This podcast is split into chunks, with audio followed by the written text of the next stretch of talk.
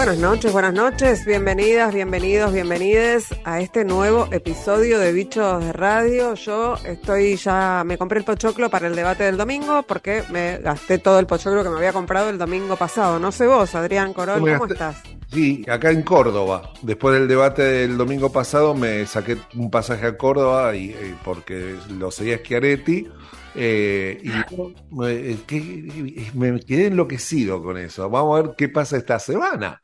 Eh, que, tuvo más rating que, el, que un Boca River, no hablemos de Boca River, ¿no? despierta mucho interés, despierta mucho interés el debate eh, y creo que superó el de 2019 en rating. Ah, no así a la final del Mundial, ¿no? Pero bueno. Exacto, y además está creciendo muchísimo eh, la audiencia en, streaming y en, en otras plataformas que, se van desarrollando. Así que eh, bienvenido sea el debate y estamos acá esperando. ¿eh? La radio sí, porque se, ve, se ve ahí, se ve la política, que es, la, la, nos gusta, nos gusta, nos apasiona la política. Y tenemos un programa, bueno, grosso, ¿no?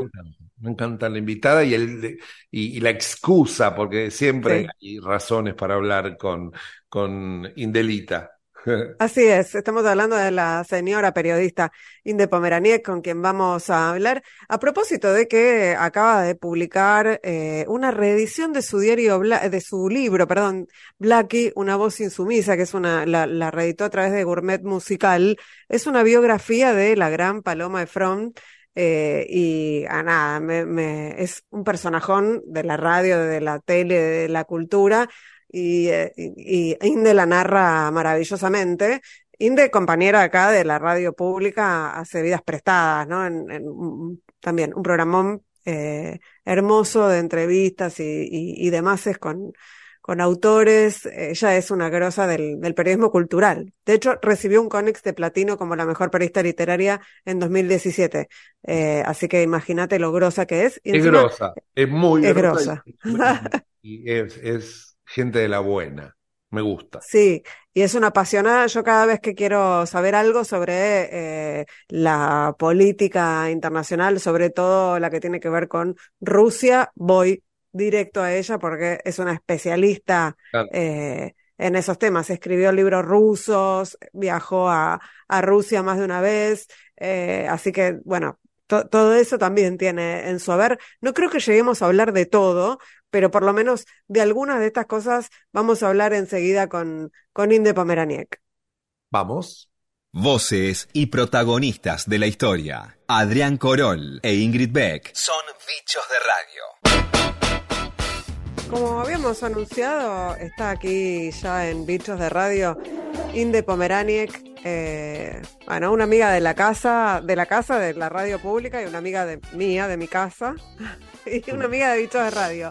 Bienvenida, Inde, acá te saludamos Ingrid Beck y Adrián Corol. ¿Cómo están? Qué placer siempre charlar con ustedes. ¿eh? Me parece que encontramos una excusa perfecta para hablar con Inde, con la que podríamos hablar de muchísimos temas, pero eh, la reedición de su libro Blackie, Una voz insumisa, eh, en este caso la reedición corre por cuenta de Gourmet Musical, eh, nos hizo pensar que, era, era lindo volver a hablar con ella y hablar además de este personajón mm. de la radio, de la tele, de, la farándula.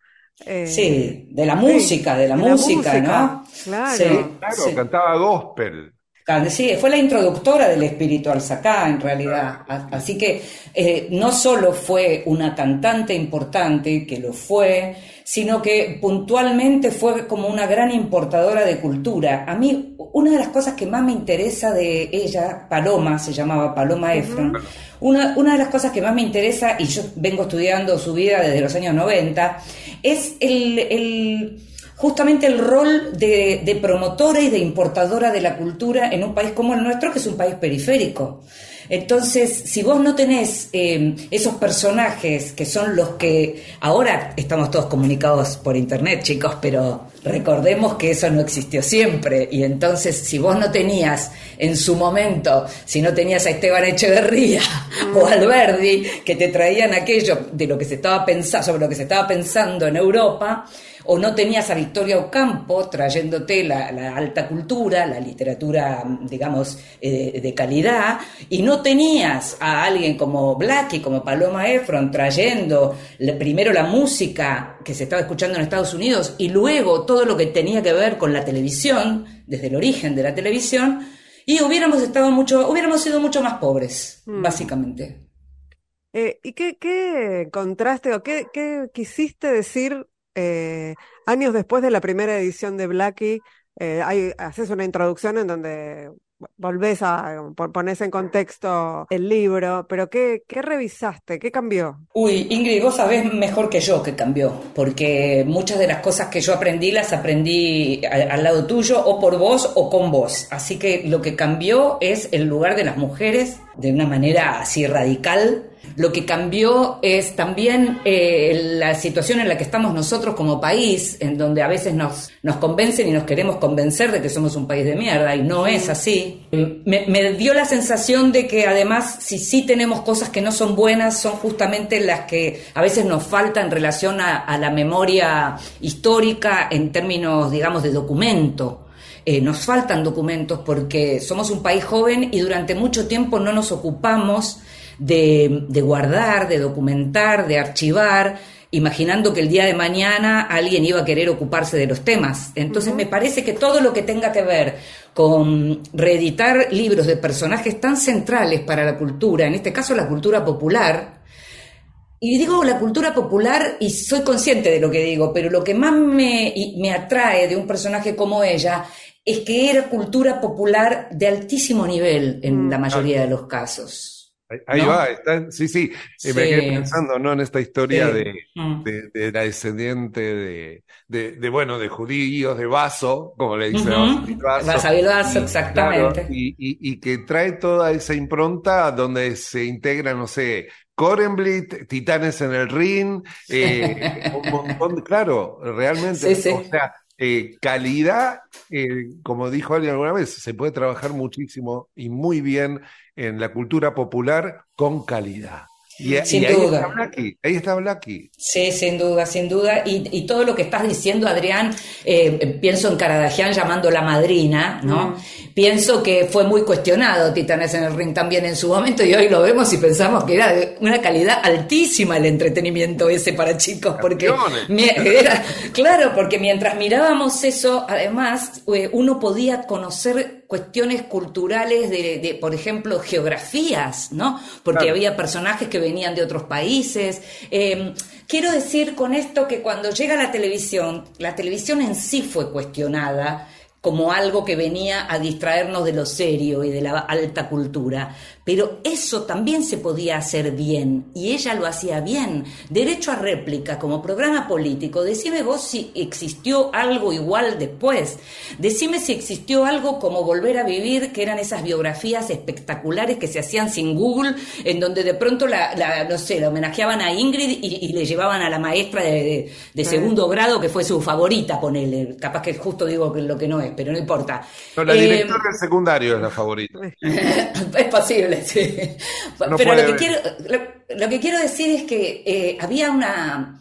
No es casual también que, que, el día del productor de radio y televisión se haya elegido la fecha de nacimiento de Paloma, ¿no? No es casual. O sea, fue una persona que le, que le enseñó a los productores cómo se hacía, cómo se conseguían eh, los teléfonos, cómo se conseguía persuadir a, a, alguien para que fuera a un programa, es alguien que además a mí me gusta, a veces me preguntan qué, qué nos quedó a los periodistas de ella. Y, y sabes lo que pienso, porque esto es otra de las cosas que cambió y que deberíamos recordar cómo se hacía.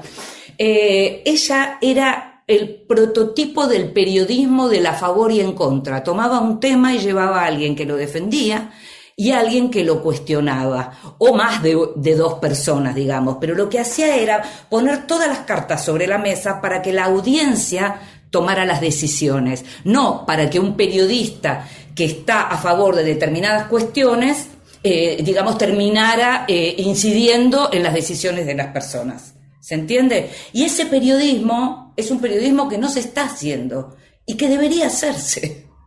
Eh, yo recorriendo las páginas del libro, la, la, nueva edición y la vieja edición, me voy asombrando, ¿no? De, de algunas características de, de Blackie. Y por supuesto me detuve en el capítulo en donde hablas de la radio, de la relación de Blackie con la radio.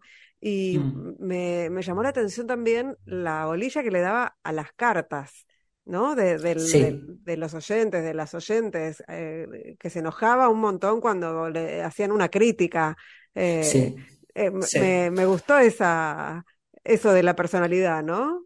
Era muy brava, era muy, muy brava, era brava, incluso los que la amaban, que trabajaban con ella, también le temían.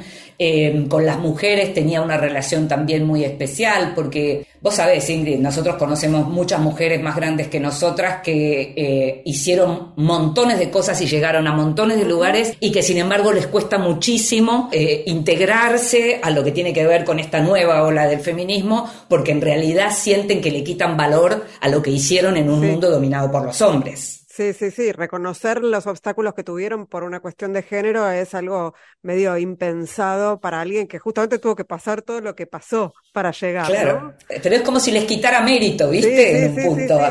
Y, ella se, portaba, se comportaba así. O sea, ella eh, discutía, por ejemplo, eh, muchísimo con lo, que ella llamaba las mujeres que utilizaban la seducción para llegar, lo que podríamos traducir lo que antes se llamaba las mujeres trepadoras, por decirlo así, ¿no? Eh, pero así todo, lo que hay que pensar es qué mujeres, sin embargo, y pese a todo esto que uno lo puede recorrer, no solo en, en la biografía que yo escribí, sino en los archivos que, de las revistas, pero hay que mirar qué mujeres de la historia del mundo del periodismo y del espectáculo la admiraron y la admiran muchísimo.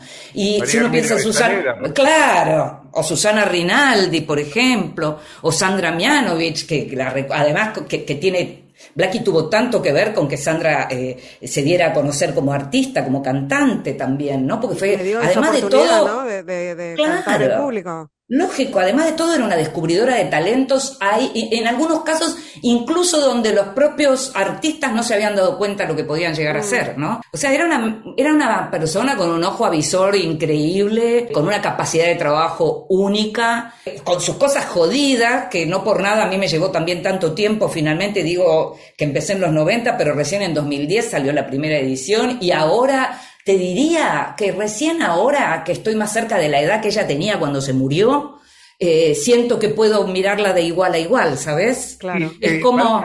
perdóname, hay algo ahí que, es como una sensación. Ella en realidad murió joven, y, eh, eh, hoy es además una edad joven a la que ella murió, pero siempre uno la vio como mayor. sí.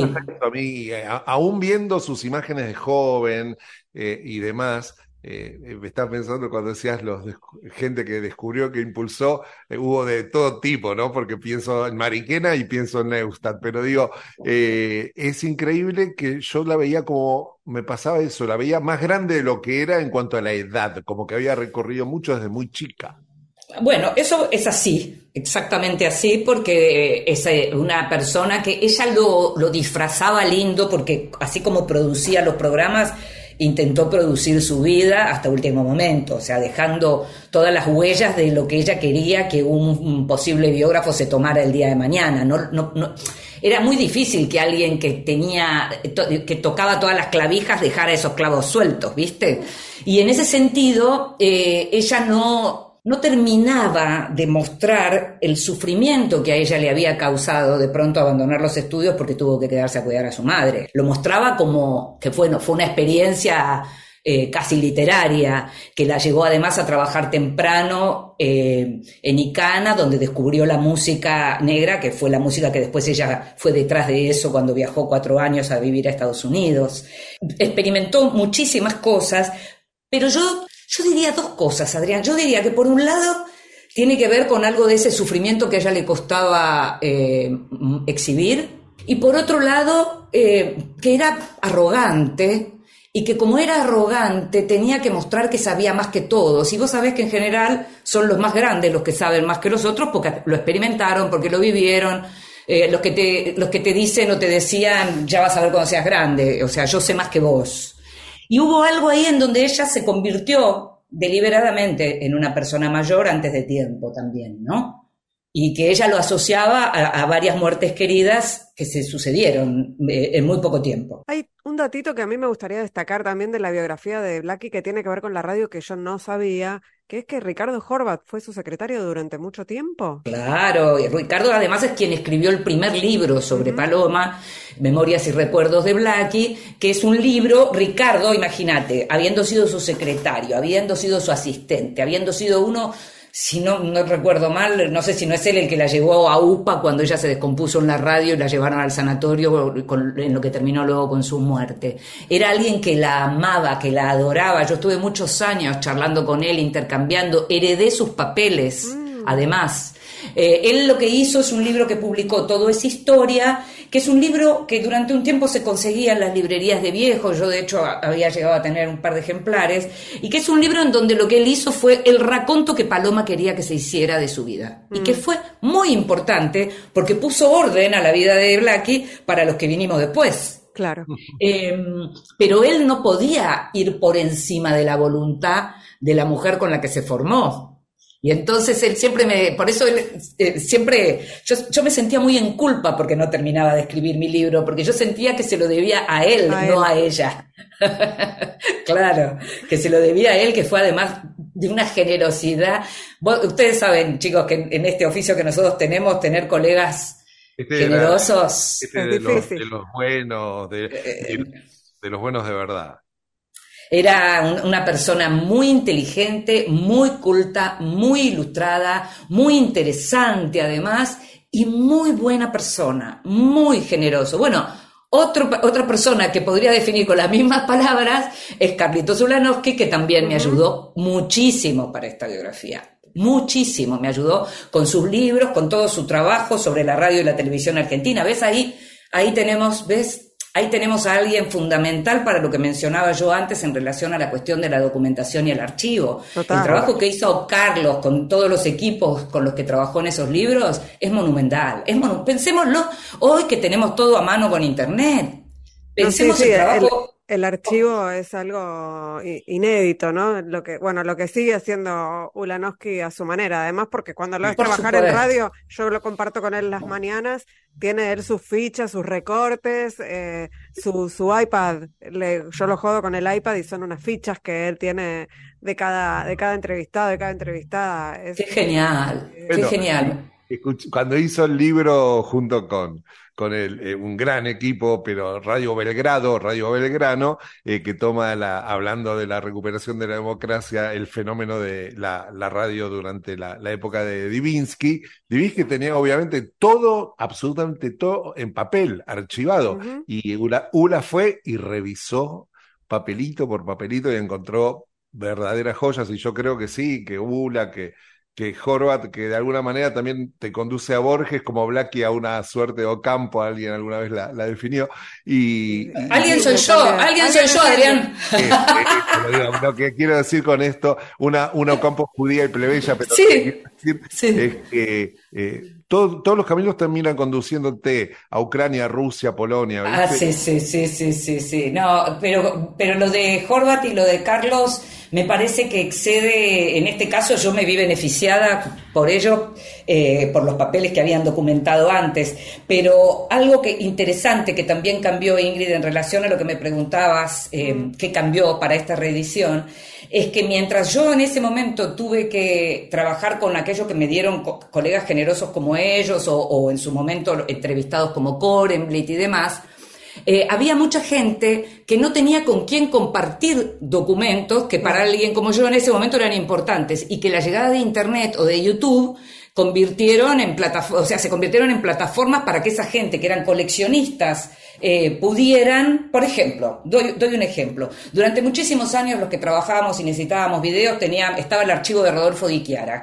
que siempre, por supuesto, trabajaba con eso y cobraba. Ahora, como yo no lo necesito de pronto para, para pasarlo por televisión, de pronto te los encontrás en YouTube esos videos perfectamente. Y entonces tienen una marca de agua. Y a mí no me afecta la marca de agua porque yo lo que necesito es ver cómo ella se movía, no eh, pasarlo en televisión. Entonces la tecnología también en ese sentido nos ayuda, así como de pronto puede también, y ya nos iríamos a otra conversación, eh, a partir del tema fake news, a partir del tema inteligencia artificial y demás, puede confundirnos bastante también, digamos, ¿no? O sea, tenemos que aprender nuevas formas de chequear todo aquello que, investigamos, ¿no? Yo antes de que nos metamos en conversaciones de otro tipo y cerremos un ratito eh, a Blacky, eh, me quedo con esa imagen de las alpargatas, ¿no? Pensando en esto, ¿no? En esta mujer en el mundo de hombres que decidió bajarse de los tacos. Fue una decisión que por ahí mirada, digamos, ahora mirada eh, con la mirada histórica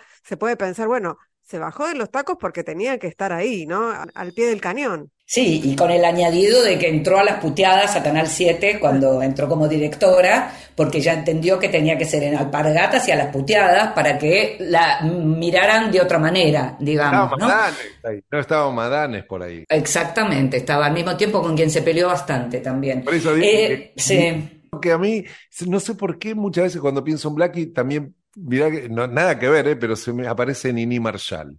Eh, no, sé no, sé si nada que ver. El otro día yo la entrevistaba en Vidas Prestadas eh, a, Liliana Viola, biógrafa de Aurora Venturini, y les aseguro que uno lee la biografía de Venturini y encuentra montones de puntos de contacto entre Blackie y Venturini. Son de la misma época, son mujeres de la misma época que encima en el caso de ellas no fueron madres, eh, que tuvieron relaciones con hombres de, pronto divorciados, que en su tiempo no era algo muy bien visto, que eran las dos bastante mentirositas, digamos, fabuladoras, eh, cosas que después llegamos a la conclusión eh, que era algo también bastante común de la época, ¿no? Para, para ese tipo de mujeres como China Zorrilla también, que eran uno, si, si, quiere ser cruel, diría mitómanas. Pero para mí son recursos de supervivencia. Exactamente. exactamente. Estoy eh, completamente de acuerdo. Inde, ¿sabes que en este programa tenemos un regalito para vos, una especie de biografía sonora eh, que hizo nuestra producción. ¿Nos acompañás a escucharla? Me encanta la idea, claro. El apellido lo pronunciamos de la manera que quieran, porque si vamos a Europa del Este me dicen Pomeraniec, ni siquiera Pomeraniec, porque la C se pronuncia como TZ, digamos.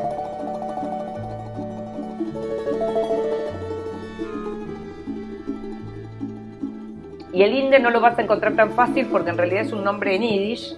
Y cuando yo era chica sí había todavía algunas Indes. Inde, yo me llamo, en el documento soy Hilda Laura, pero Inde es el nombre en Yiddish. Todavía mis viejos conservaban esas tradiciones judías de poner los nombres de los familiares que habían muerto, los abuelos o los padres. Y yo me llamo como se llamaba la abuela de mi mamá, la bobe de mi mamá, que era la bobe Inde Beresto Boy.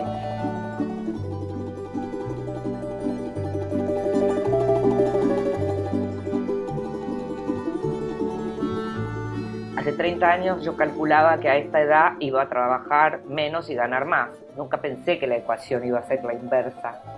Eso es algo, o sea, yo lo que me imaginaba era, bueno, sí, conduciendo dirigiendo alguna cosa. Eh, no me imaginaba que uno tenía que eh, recurrir a diversos trabajos para ganarse la vida. Eso era algo que no esperaba. Y eso es algo que atenta también contra la calidad necesariamente, porque si a eso le sumamos el vértigo con el que trabajamos hoy, hace que sea muy difícil que podamos tomarnos el tiempo.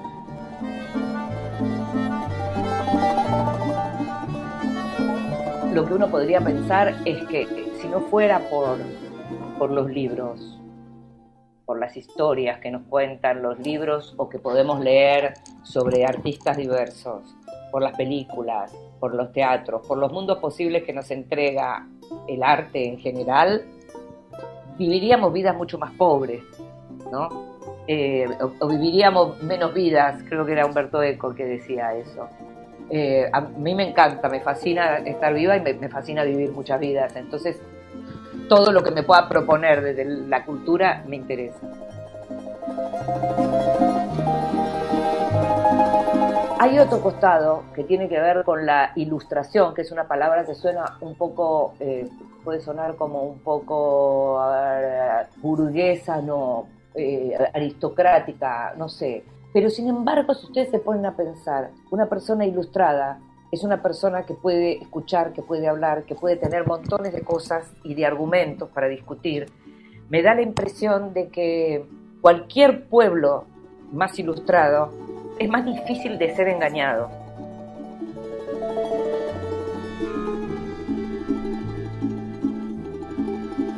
Hoy vos decís que es ni una menos y ni una menos es una consigna general. Y nosotros cuando se habla, por ejemplo, del Me Too o se habla de, cuestiones que tienen que ver con cosas que pasan en el mundo en relación a los derechos de las mujeres, lo que tenemos que recordar es que ni una menos fue antes.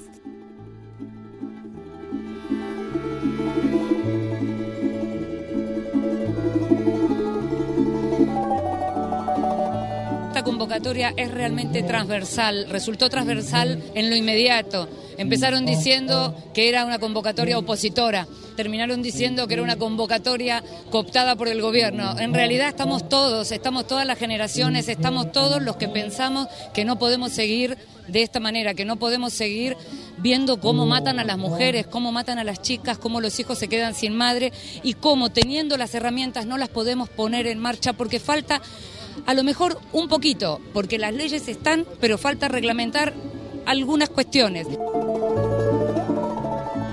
Siempre digo que, para mí en periodismo ganamos cuando los femicidios pasaron de policiales a sociedad. Un femicidio no es un caso policial más, es un problema social grave. Haber entendido eso y haber dejado de hablar de crimen pasional en la enorme mayoría de los casos es un, eh, es un aprendizaje que hicimos todos juntos, ¿no? Eh, y a mí eso también me lo dejó, yo también aprendí montones de cosas. Sentí eh, más que nunca cómo mis hijos, yo tengo tres hijos, tengo dos hijos varones y una hija mujer, pero incluso mis dos hijos varones eran infinitamente más feministas que yo.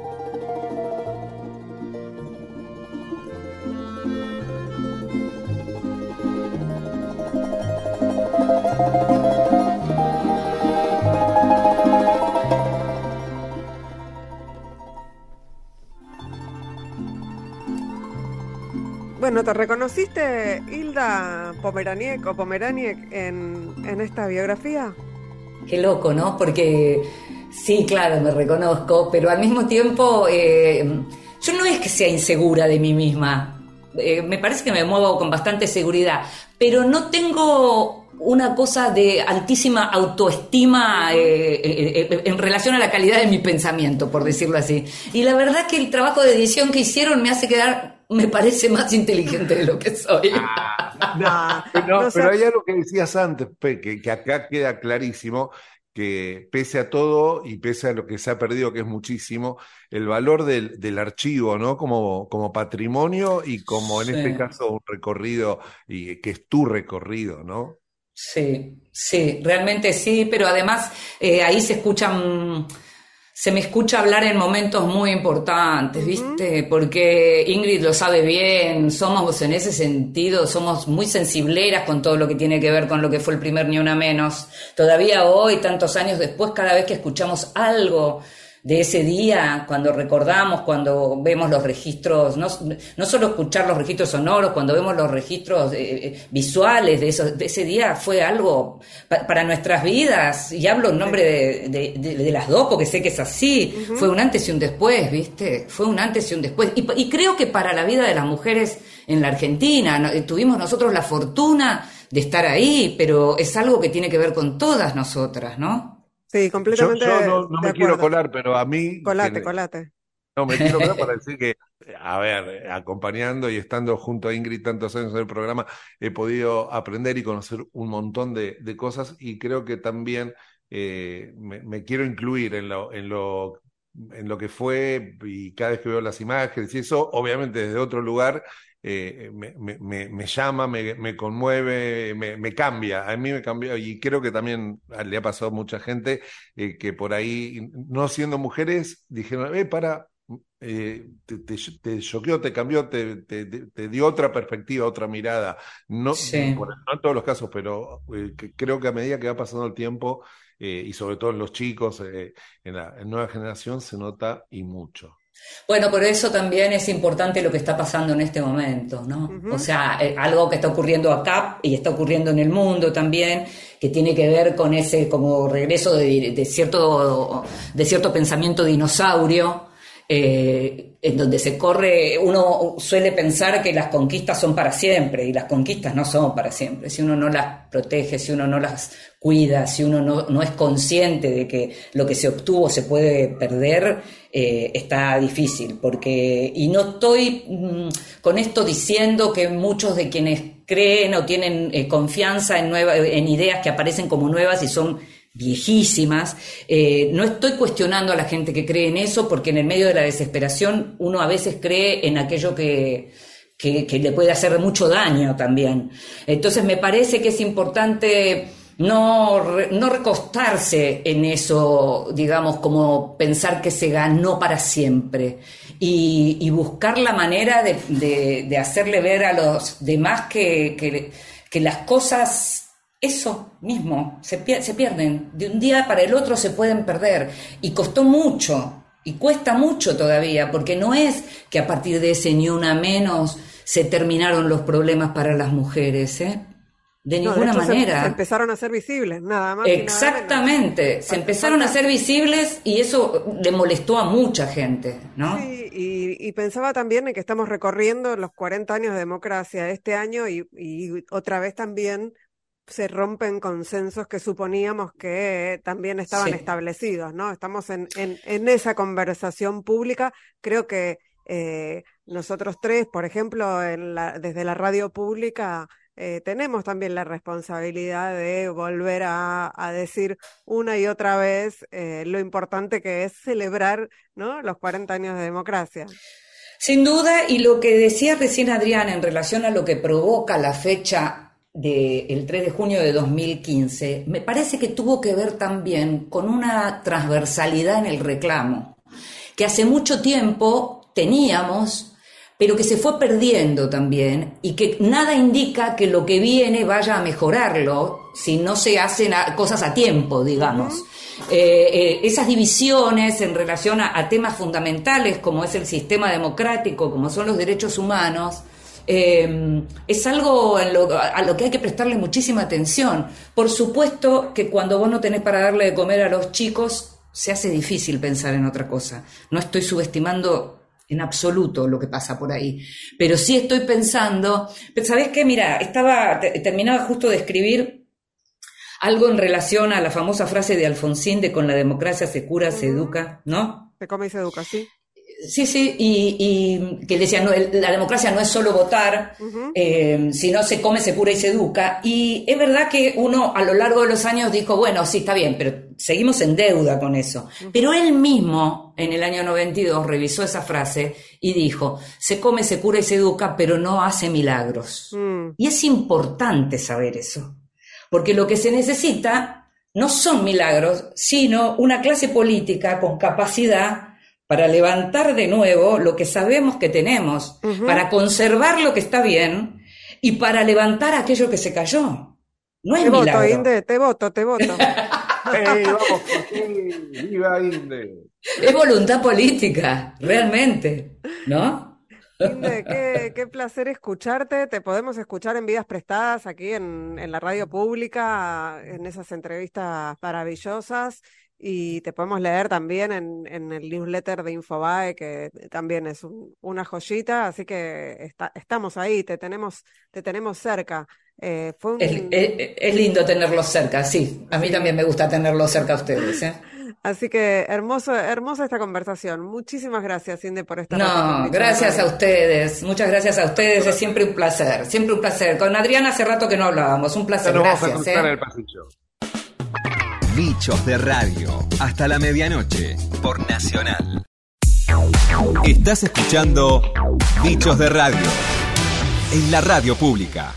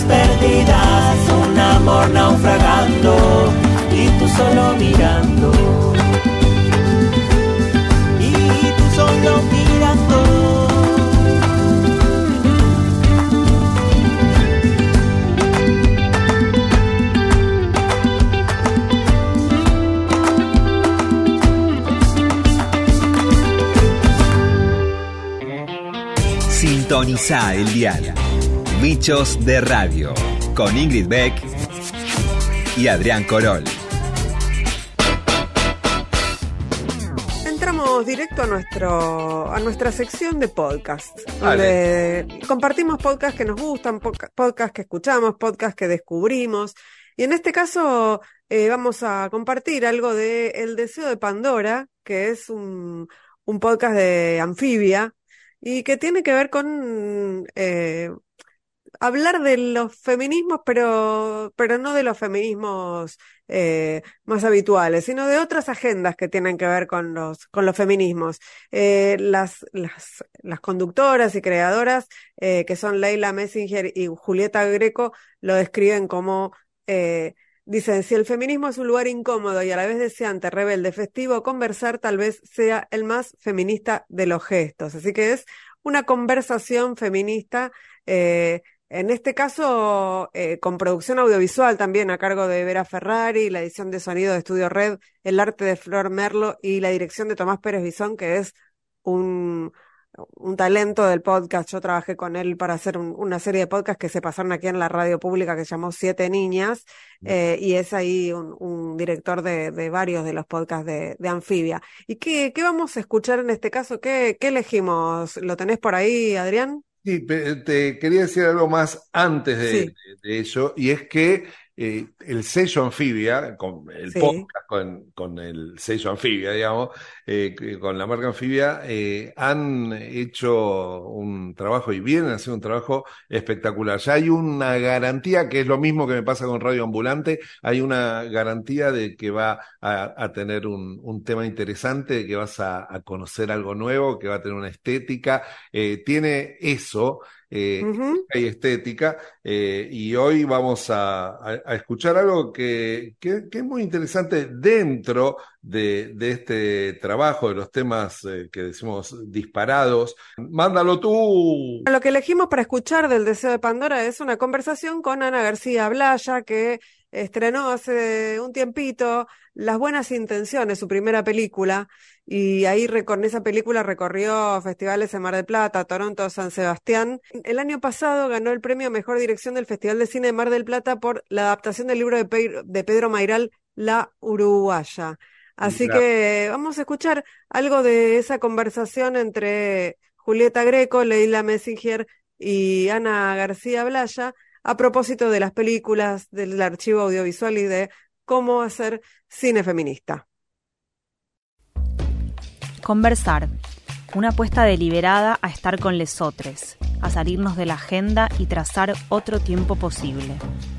Conversar sin la promesa del entendimiento, o más bien con la certeza del malentendido, del desacuerdo, del tropiezo. Conversar como quien se expone al error confiando en la potencia creativa del tartamudeo. Conversar en cuerpo presente como un modo de fuga de la virtualidad, de la distancia, de la ausencia, como forma del pensamiento, de la pregunta, de la duda. Conversar para no cristalizar sentidos, para no pensar por lesotres. Si el feminismo es un lugar incómodo y a la vez deseante, rebelde, festivo, conversar tal vez sea el más feminista de los gestos. Somos Leila Messinger y Julieta Greco, y esto es El Deseo de Pandora.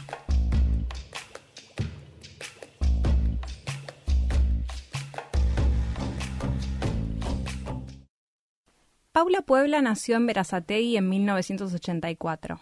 Es especialista en gestión estratégica de diseño por la UBA, es periodista y escritora, dicta talleres de narrativa y colabora en medios digitales con artículos sobre política y literatura. Escribió el libro de ensayos Maldita tú eres y dos novelas, Una vida en presente de 17 grises y El cuerpo es quien recuerda, editado por Tusquets. Trabajó como obrera de la industria textil y luego se dedicó al vestuario televisivo guarda sus libros apilados por autores, editoriales o temas, y una frazada bordó tejida con flores bordadas a mano que perteneció al ajuar del casamiento de su bisabuela Manuela. Además de abrigadísima, dice Paula en una entrevista en Eterna Cadencia, tiene mística. Sobrevivió varios matrimonios y una migración. Bienvenida, Paula, al gracias. cuarta temporada del Deseo de Pandora. Muchas gracias por estar acá. Gracias por invitarme. Eh, Vamos a hablar mucho de tus libros que nos gustaron un montón. Eh, empezamos por el, cuerpo es quien recuerda, eh, que es tu último libro. En los tres, los tres personajes de la novela eh, tienen ausencias y marcas, ¿no? En sus cuerpos. Hay como un trabajo muy fuerte con Nadilla, con aquellos bebés que no pudo tocar, oler, ¿no? Sentir, agarrar. Rita que está en la búsqueda de esa mujer que la gestó, ¿no? Y que siente esa ausencia. Eh, y el cuerpo de Victoria, que también aparece muy marcado por la delgadez, por el rechazo a, ser transformado ese cuerpo en el embarazo, por, el uso de drogas y alcohol y demás. Em, ¿Cómo construiste esos cuerpos y cómo aparece la idea del título en, el pensamiento del libro? Hmm. Eh, la construcción de esos cuerpos fueron tres momentos muy distintos en la escritura, casi como si me hubiera embargado o atravesado eh, tres personas muy diferentes eh, y tres estados de ánimo muy diferentes, ¿no? Eh, yo comencé escribiendo la parte de Rita, la primera parte, de hecho la primera página de la novela, que es ese diario, es lo primero, primero que escribí, casi como una especie de partida de nacimiento del personaje, pero también de la novela, ¿no? Y después las otras dos voces las fui encontrando. Al principio yo no tenía decidido que fueran tres voces, tres cuerpos, sino pensaba que iba a ser uno, pero al poco tiempo dije, no, bueno, acá se necesitan estas otras dos voces, mm. tienen que estar. Em, y bueno, eh, nació el segundo cuerpo que, que, que, escribí, fue el de Nadilla, la ucraniana, porque me interesaba mucho que el cuerpo de ellas estuviera ahí, digo, el cuerpo de las, de las mujeres que alquilan su vientre no está, no está y está en una parte lejos, en otro país, donde mm. ahora hay una guerra, eh, y es todo lo que sabemos, pero está, están ausentes, como, como leías vos, como decías vos, entonces me parecía fundamental que estuviera. Y luego me parecía aún mejor hacer friccionar esas dos primeras voces con la voz de esta madre eh, madre de intención, como se la llama, eh, para mostrar ahí, para poner en conflicto un poco lo, lo que significa lo maternal, ¿no? Como eh, poner en conflicto y, que entre las tres se preguntaran, entre esos tres cuerpos se preguntaran, bueno, ¿qué, qué es una madre? ¿Qué es una maternidad? ¿Qué es traer un hijo al mundo? No solamente muchas veces es parte de un deseo, muchas veces es parte de una negociación en una pareja, muchas veces es un capricho, un error, una equivocación, eh, lo que te salva la vida, ¿no? Como, bueno, empezar a, darle textura a, a, la historia de Rita, digamos. En, en yo creo que la historia de Rita es la principal, porque todo el resto gira en torno a eso, pero quería darle mucha textura y que los otros dos cuerpos estuvieran eh, sí presentes. ¿Y cuándo aparece el, título? El título apareció eh, al final, una vez terminada la novela, no tenía título y mm, releyendo, corrigiendo, eh, es una frase que dice Nadilla, ¿no? Eh, que dice, bueno, el tiempo se encarga de dejar atrás, la historia puede borrarte, pero lo que, lo que recuerda el cuerpo siempre va a estar, ¿no? Hay algo del orden de lo, del cuerpo justamente que, que tiene un lenguaje propio, una memoria propia, una textura propia y que es muy difícil hacerse el boludo o mirar para otro lado cuando eso aparece, ¿no? ¿Hay rechazo o no hay rechazo? ¿Hay piel o no hay piel? ¿Hay algo que te falta o que no te falta? Y hay algo más que pensábamos con Ley hoy cuando conversábamos sobre El cuerpo es quien recuerda, que tiene que ver con la corporalidad de las voces, especialmente las de Nadilla y Victoria, que las dos decíamos como las lees y tienen una sonoridad, o sea, lograste construir también una corporalidad en la voz. Sí, eh, en los dos casos fueron, fueron muy distintos, como el registro es muy distinto, ¿no? El epistolar y después el otro en esa especie de, de video medio gran hermano que se hace consigo misma Victoria. Vuelvo a lo que dije al comienzo, me atravesaron estados de ánimo muy distintos, entonces bueno, con Nadilla me, me salió una cosa así como medio combativa y medio de extorsiva, eh, y era algo que nunca había hecho y que me divirtió bastante, Mm. o sea, poder, eh, poder ponerla por primera vez en un lugar de poder. eh, y bueno, y a ver qué hace esta mujer que estuvo tan sometida durante todo este tiempo, qué hace con el poder cuando lo tiene. Bueno, exige lo que es suyo y no tiene miedo de agarrar una metralla, aprender a disparar, agruparse con sus, con sus colegas. Y en el caso de Victoria, a ella siempre la siempre fue una individualista, fue una lolita en los noventas con la frivolidad menemista, eh, casada con este empresario y qué sé yo, y no la imaginaba en un lugar distinto al que la puse, ¿no? Como filmándose a sí misma, mostrando ese cuerpo que, que por momentos es como decrépito, eh, con sus lastimaduras y, y con sus siliconas, como haciendo todo un show de sí misma eh, y siendo la persona que cierra la novela, ¿no? Y difíciles de querer. O sea, cuando pensás que la vas a odiar a Victoria, quizá dice algo que decís... Y Yo no la-. ¿Sos fan? Fan de. Victoria. Es- eh, el personaje mundo- me resultó pregnante, o sea, Sí. me encantó. Todo el mundo me dice que es el personaje más complicado y es cierto porque dice un montón de cosas horribles que hoy no se pueden decir, pero las dice. Pero al mismo tiempo decís, bueno, ella, esta persona también es una víctima de algo, ¿no? Porque es una chica que desde los 14 años trabajó de modelo cagándose de hambre para mantener a su familia eh, y que trajo esta hija al mundo por una cuestión de pareja. Bueno, en todos los casos me gusta que esté este ribete de, bueno, yo la quiero, pero dice esto que no me gusta. Eh, en Nadilla también puede estar presente, ¿no? Como esa cosa extorsiva y violenta que tiene puede no gustar, pero al mismo tiempo eso te lleva a preguntarte, bueno, tiene su derecho también. Esto fue El deseo de Pandora. Conducción y guion, Leila Messinger y Julieta Greco. Producción audiovisual, Vera Ferrari. Edición de sonido, Estudio Red. Arte, Florencia Merlo. Dirección de Anfibia Podcast, Tomás Pérez Bisón.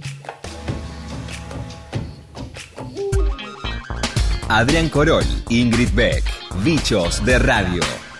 Por Nacional. Bueno, el Festival de Cine Latinoamericano de, de Biarritz a fin del mes pasado de septiembre eh, tuvo su eh, espacio eh, realmente dedicado a la conmemoración de los 50 años de lo que fue el golpe de, de Estado en Chile, el derrocamiento de Salvador Allende, la instauración de la dictadura militar y cívico también, ¿por qué no?, de Augusto Pinochet. Y claro, hubo un invitado de lujo que tiene que ver con el cine que, que nos acerca a esa trágica historia eh, y que conoció el mundo también a través de, de, de una de sus películas, porque realmente eh, su filmografía es realmente apasionante. Sí. Es el, el señor Costa Gabras, hemos visto muy, hemos visto Z, hemos visto El Día del Chacal, pero hemos visto mi cine acá en Argentina tuvo también Sí. un momento de muchísima, muchísimo público la película Mísino Desaparecido, que tiene que ver y que cuenta eh, una historia eh, puntual y vinculada a las desapariciones forzadas, a los asesinatos, sobre todo en aquellos primeros días de, de septiembre de 1973. Es una película con Jack Lemmon, si mal no recuerdo, ¿no es cierto? Muy bien, muy bien. Es una Sí, película- sí, sí, porque fue, un- eh, fue muy importante cuando, cuando la exhibieron acá en la Argentina, porque por supuesto estaba prohibida. Exacto. Entonces fue un, fue un, un momento muy especial que yo era chica, pero lo recuerdo. Y bueno, para recordar eh, esta película y para honrar también la memoria de los desaparecidos y las desaparecidas en Chile, tenemos eh, este audio de Costa Gabras con la música de Evangelis. Eh, Él dijo en una nota con Radio Francia Internacional, me hace muy feliz mostrar esta película y que a la gente le guste. Es bastante raro que esto suceda cuando se trata de una película vieja, pero esta cinta parece no envejecer. Quizás sea el recuerdo de Allende y de ese horrible dictador que fue Pinochet. Más Uf. que nunca vigente esta, esta reflexión de Costa Gabras. Y Jack Lemon, y ahora me acordé, sí, sí, es Pasek, ¿eh? Sí, Eh, sí, SpaceX, sí, señor. Así es. Tremenda película y grande Costa Gabras para, para este tema.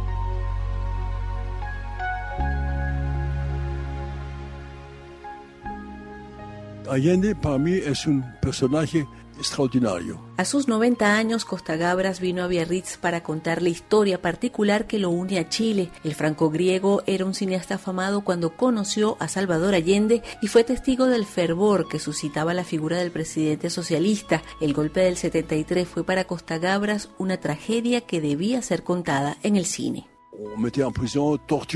Los militares arrestaban, torturaban. Era una situación terrible. Le dije que algún día quizás encontraría la manera de hablar de Allende y de los crímenes terribles de Pinochet. Fue lo que hizo con Missing, Desaparecido, película que cuenta las desapariciones forzadas y asesinatos durante los primeros días que siguieron al golpe militar y la complicidad de los servicios de inteligencia estadounidenses. Missing se rodó en México y está basada en la desaparición real del periodista estadounidense Charles Horman. Esta cinta que ganó la Palma de Oro en Cannes y el Oscar al mejor guion fue proyectada en Biarritz en copia restaurada. Me hace muy feliz mostrar esta película y que a la gente le guste. Es bastante raro que esto suceda cuando se trata de una película vieja, pero esta cinta parece no envejecer. Quizás sea el recuerdo de Allende y de ese horrible dictador que fue Pinochet. Euh, dictateur qui était Pinochet. What stupid thing did Charles do? Desde Biarritz, María Carolina Piña, Radio Francia Internacional. Nose around in a lot of dangerous places.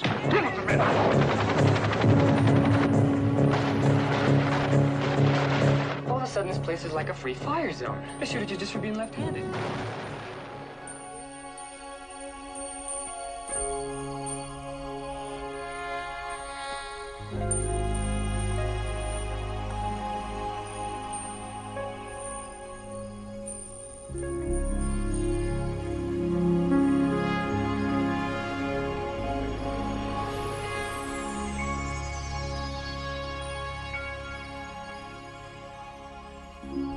El programa, Corol. Se terminó el programa.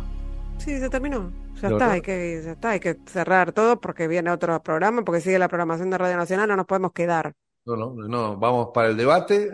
Los choclos, como dijo usted, y este programa no se hace solo. No, señor. Se hace con la producción de Silvana Avellaneda, Marianela Cantelme y Eric Domer, con la eh, asistencia a la web y en las redes de Martín Bibiloni, con la edición de audios de Ingesta, y con nosotros dos que eh, ya, ya es tarde, somos gente mayor, nos vamos a dormir. Eh, eh, a dormir, sí, hay que dormir porque eh, así estamos frescos para ver, como dijimos, el debate y el fin eh, de semana que viene es largo. Upa, la, la. Sí, fin de semana largo, pero nosotros estamos al aire, el viernes feriado al aire aquí en Nacional. Así que nos reencontramos. Nos reencontramos entonces eh, acá en Bichos de Radio, que es apenas un programa de radio